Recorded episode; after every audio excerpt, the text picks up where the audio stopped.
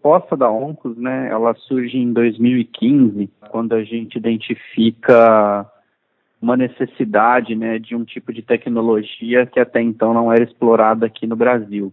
Né, os exames moleculares é, genéticos, né, voltados para a oncologia, ah, eram exames que não respondiam algumas perguntas, né, que dentro da empresa a gente chama de incertezas diagnósticas, por problemas né, da, das técnicas atuais. E, e, é quando então a gente decide uh, fundar essa startup, justamente para tentar cobrir algumas áreas que não eram cobertas aqui no Brasil até então, onde a gente dependia de tecnologias americanas, né, que é justamente estudar o contexto dos tumores e unir né, técnicas de interpretação desses dados com ferramentas tanto de biologia molecular quanto de inteligência artificial. Os exames da ONCOS são desenvolvidos por uma plataforma chamada Gene Expression Profiling. Você pode explicar como funciona essa plataforma? Ela foi desenvolvida aqui no Brasil? Essa plataforma, na verdade, essa técnica, né, ela é uma, é uma um tipo de, de, de metodologia que ela teve uma um movimento recente de passar da parte de pesquisa para aplicação em rotina diagnóstica, né? Ela já vem sendo estudada há algum tempo na literatura por diversos grupos aí mundo afora, é, mas ela tem a, a, aplicação dela em rotina diagnóstica é muito recente e isso ainda muito limitado a alguns poucos laboratórios nos Estados Unidos e alguns também na, na Europa. O que, que consiste essa plataforma? É uma plataforma que a ideia dela já existia, a gente adaptou ela para que ela fosse usada em oncologia e para que ela também fosse usada dentro da realidade brasileira. Então a gente olha Gene Expression Profiling, né, a gente olha a expressão gênica daquele tumor, ou seja, como aquele tumor está se manifestando de forma global, né? ah, ao invés de, de, de, trabalhar com mutações, que são danos numa molécula chamada DNA, a gente trabalha com uma outra molécula chamada RNA, que é, são os mensageiros né, da, da, da, de todas as células do nosso corpo, e eles dão uma ideia para a gente é, mais global, né? ela não é uma ideia pontual daquele tumor. Ah, então, por exemplo, um dos nossos projetos, a gente visa, é, um dos nossos exames que a gente desenvolveu, ele visa identificar é, origem de tumores metastáticos, ou seja, onde que os tumores metastáticos se originaram. Né? Então, a gente olha para aquele tumor de uma forma global, como que ele tem é, é, se expressando essas moléculas que a gente chama de, de RNA, e para que essa identificação possa ser feita, a gente une técnicas de inteligência artificial que vão ajudar a gente a interpretar esses dados, a entender melhor é, esses dados que a gente olha no laboratório e gera na bancada, para poder trazer um resultado mais acurado e, e mais específico também. Esse ano, a Oncos desenvolveu um exame que ajuda na prevenção de cirurgias desnecessárias de tireoide, né? Você pode explicar melhor sobre esse exame? O problema dos nódulos de tireoide, só para dar um contexto né, do, do, do, problema que a gente resolve com esse exame, é o paciente que tem um nódulo de tireoide, ele precisa saber se aquele nódulo é benigno ou maligno. Tá? Isso é feito como atualmente? Isso é feito através de uma técnica que chama punção aspirativa por agulha fina. Então, o médico coloca uma agulha naquele nódulo da tireoide, tira um pouco do material dali, ele vai sugar algumas células daquele nódulo, é, e o próprio médico patologista, ele coloca aquilo numa lâmina né, de laboratório, e o próprio médico patologista, num exame é, ao microscópio mesmo, né, pela interpretação dele, ele classifica aquele nódulo como benigno ou maligno. A boa notícia é que 70% das vezes esse nódulo é um nódulo benigno, né, ah, e esse paciente ele vai ter vida normal, ele precisa só fazer um acompanhamento desse nódulo, mas não tem grandes problemas. A grande maioria ele é realmente benigno. A gente tem do outro lado cerca de 5 a 10% dos casos que são os nódulos malignos. Esses nódulos malignos, a, o tratamento do paciente é a cirurgia de tireoide, ou seja, esse paciente tem que entrar a, a, na mesa de cirurgia e fazer o que a gente chama de tireoidectomia, né, onde ele vai remover a glândula de tireoide. É uma cirurgia simples, é uma cirurgia tranquila, mas existe aí um problema de, de, a partir do momento que você remove essa glândula tireoide, você tem que fazer reposição hormonal para o resto da vida. Né? E o grande problema da forma como isso é feito hoje é que cerca de 20% dos casos eles são os chamados indeterminados, ou seja, o médico quando ele olha aquele material que ele coletou, ele não sabe identificar se aquilo é benigno ou maligno. Ali não tem informação suficiente para o médico definir esse diagnóstico. Então ele classifica aquele nódulo como indeterminado.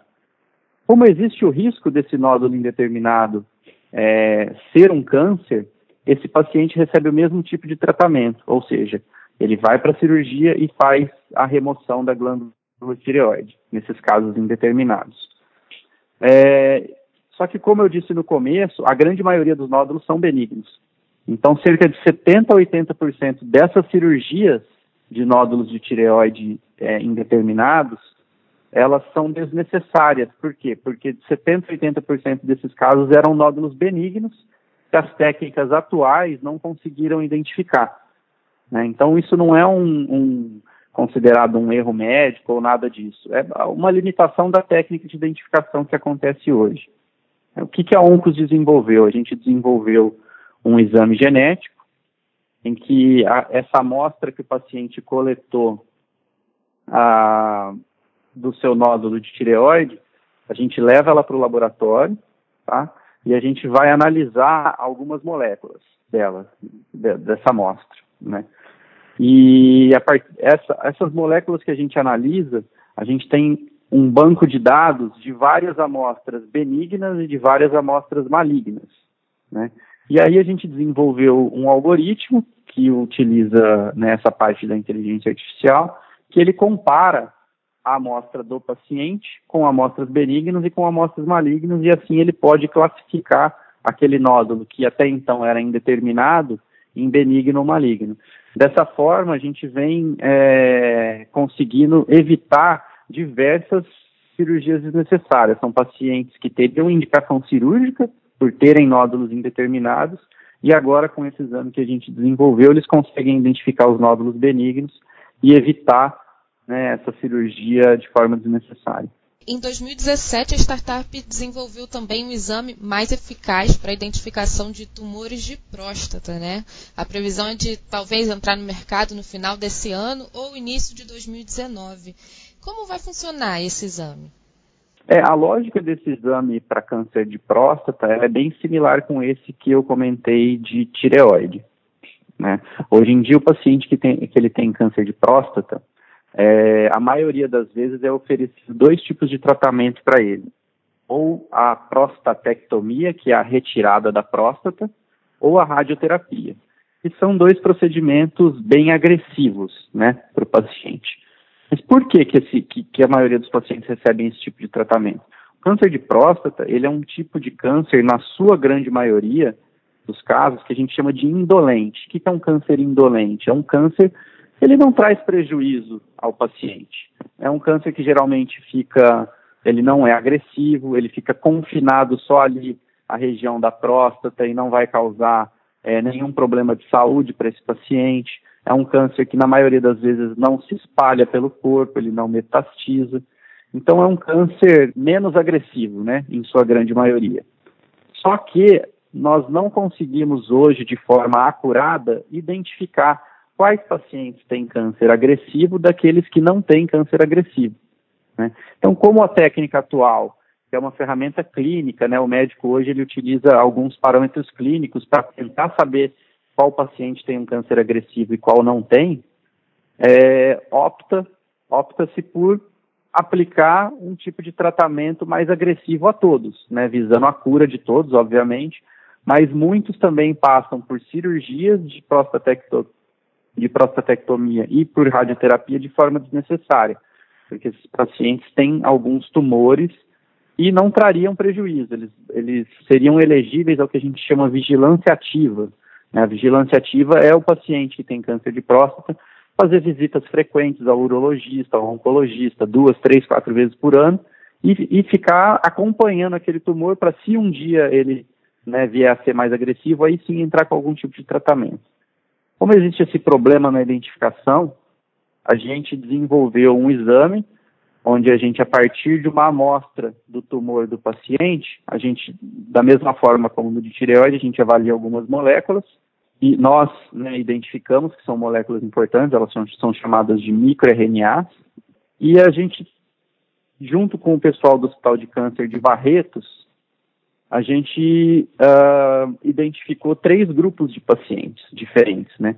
Aquele grupo de pacientes saudáveis, ou seja, pacientes que têm câncer de próstata, mas que não tiveram tumores agressivos, um grupo de pacientes que têm tumor, é, é, câncer de próstata, mas eles têm o que a gente chama de recidiva bioquímica, ou seja, o nível de PSA deles, que é um biomarcador de sangue, está alto, e um terceiro grupo de pacientes que a gente sabe que tem um tumor mais agressivo, que são aqueles tumores que já metastizaram, que já se espalharam para o corpo. É, então a gente criou também um banco de dados, de informações, para saber qual que é o comportamento desses tumores nessas diferentes situações. Então, quando a gente pega a amostra de um paciente com câncer de próstata, a gente analisa essas amostras e compara com esse banco de dados. Novamente, uma ferramenta de inteligência artificial que vai comparar esses dados e sugerir para a gente, ó, a amostra desse paciente, ela tem uma similaridade de expressão, né, de expressão gênica, muito similar com os pacientes que não desenvolveram metástase. Então, esse paciente possivelmente ele é elegível à vigilância ativa. A gente não precisa fazer cirurgia nele agora, ou potencialmente nunca vamos precisar fazer uma cirurgia ou um tratamento mais agressivo.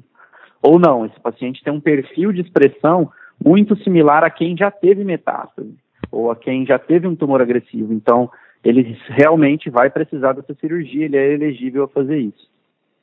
Então, todas essas abordagens, é, tanto desse exame de tireoide, quanto desse de próstata e outros projetos que a gente vem desenvolvendo, ele visa, obviamente, né, ajudar o paciente e impedir que, que o paciente venha passar por um procedimento desnecessário, trazer uma acurácia e uma objetividade maior para o processo diagnóstico, mas também economizar recursos para o sistema de saúde.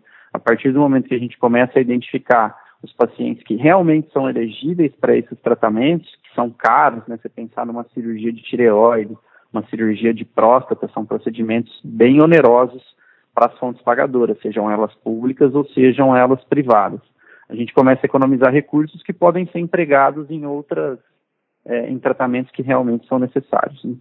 Falando ainda sobre te essa tecnologia que é desenvolvida aqui no Brasil, você acredita que a população terá, no futuro, um acesso a esse recurso maior? Sim, sim. É, a gente vê que isso é uma tendência de, de, de acontecer de fato. Ah, nos Estados Unidos, por exemplo, é, exames similares a esse eles já são cobertos pela maioria dos, dos planos de saúde privados e também pelo sistema é, Medicare Medicaid, que é, é, um pouco diferente do nosso sistema público aqui, mas é, é como se fosse o sistema público de saúde deles, justamente porque eles já identificaram que a cobertura desse tipo de exame, ela economiza recursos para o sistema de saúde.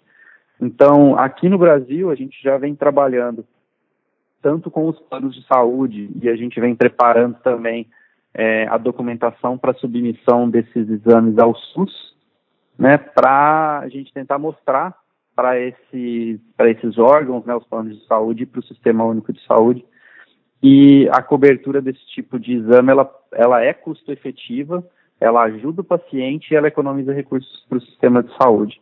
Então, esse processo, ele não é muito rápido aqui no Brasil, é, ele tem alguns entraves, mas a gente está confiante de que aí num, num, horizonte de médio prazo a gente vai conseguir realmente fazer isso é, ser bem mais acessível a toda a população. E como você analisa o desenvolvimento do Brasil no âmbito da saúde e tecnologia? O Brasil, no âmbito de saúde e tecnologia, nós temos ótimos profissionais, então a nossa mão de obra é diferente do que se imagina, ela é altamente especializada. Né? Nós temos ótimas universidades e hospitais formadores né, de mão de obra de qualidade. Nós temos hospitais referências no mundo inteiro, né, o Hospital de Câncer de Barretos, por exemplo, na área de oncologia, que é a área que a gente trabalha, é uma referência no mundo inteiro é, de excelência, não só de atendimento, mas de infraestrutura e de tratamento. O nosso sistema público de saúde, o SUS, ele tem os seus defeitos, como todo mundo sabe, mas ele é um sistema de saúde que uh, muito bom e muito bem pensado, em que poucos países do mundo têm. É, ele falha muito na ponta, né? O SUS ele falha muito no atendimento ao paciente, é, ele falha muito na, no postinho, mas a, a, a, o, o background dele, a forma como ele funciona, é sim exemplar é, e é caso de estudo no mundo inteiro. O grande problema do Brasil hoje para que a nossa saúde funcione de uma forma eficiente, e no fim das contas a gente não vê isso acontecendo no nosso dia a dia, né? O, o paciente ele fica desamparado na, em termos práticos. A gente tem dois grandes problemas, né? A gente tem problema de estarmos num país continental e você fazer um sistema público de saúde funcionar em um país com 210 milhões de pessoas, em mais de 5 mil municípios, é um desafio enorme, né? E a gente tem, obviamente, um problema de eficiência de gestão, né?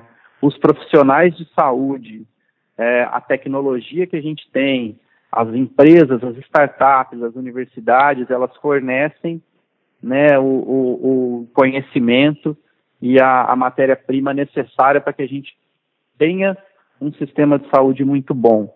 Mas a gestão e a aplicação desses recursos, né, e aqui eu não quero entrar em méritos é, é, de, de como esses recursos são aplicados ou não, mas eles não são aplicados de forma muito eficiente.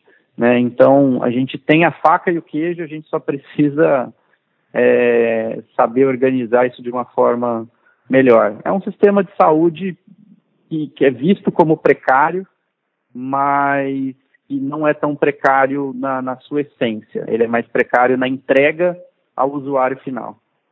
Na sua opinião, como a inovação pode contribuir para a saúde no nosso país? Ela é crucial, né? A inovação para contribuição na saúde, não só no Brasil, mas é, no mundo inteiro. Se a gente não buscar inovação, é, a gente não vai conseguir melhorar né, a nossa saúde. Quando a gente fala em inovação, ela está desde as coisas mais simples até exames de altíssima né, tecnologia. E isso vem muito de encontro com as políticas públicas de investimento né, em ciência e tecnologia. A gente vem passando aí por cortes e mais cortes na, na área de ciência e tecnologia ah, nos últimos anos. Isso tem afetado bastante a nossa capacidade de competir internacionalmente. Ah, como eu disse, a gente tem profissionais, a gente tem infraestrutura, a gente tem universidades, mas é algo que demanda recurso, né? E gasto em saúde e gasto em pesquisa e desenvolvimento não é gasto, é investimento. Né? Isso talvez não esteja tão claro para os nossos gestores.